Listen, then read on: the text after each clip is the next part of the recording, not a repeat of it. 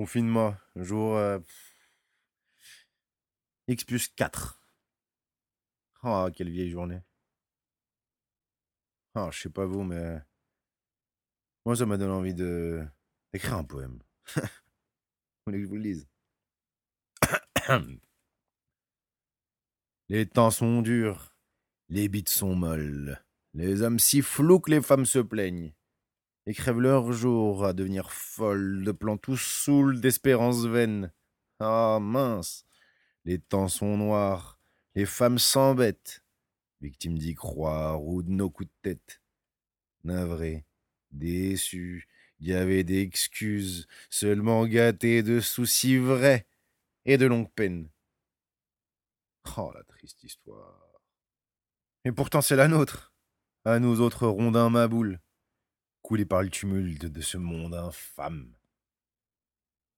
Sauf qu'à un moment, faut bien crier Assez C'est Pas vrai? Tremblez manant, ô possédant aux belles demeures. Aux armes maintenant, néo-prolo 35 heures. Mais n'ayez crainte, ni voyez rouge. On fera les choses promis doucement, pour bien guérir tous les cœurs qui doutent. Nos armes seront de ne plus jamais souscrire au sang. Et puis, toujours sourire bêtement aux ordres mauvais de tous les cons.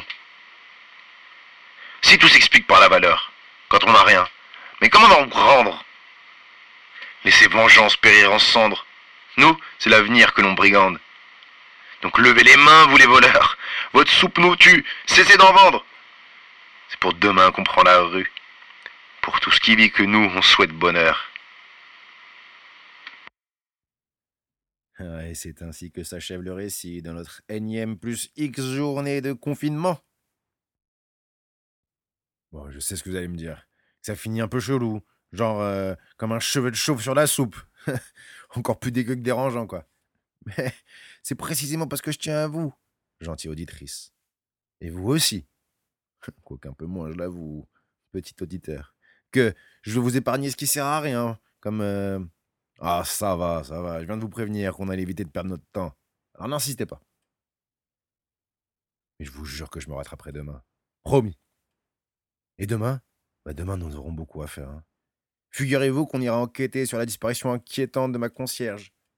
Maya da Silva, qu'elle s'appelle. Certes, bon, c'est vrai que c'est une harpie. Mais attendons d'en savoir un peu plus avant de conclure. Bon débarras. Sur ce, les collègues, disons-nous donc à demain.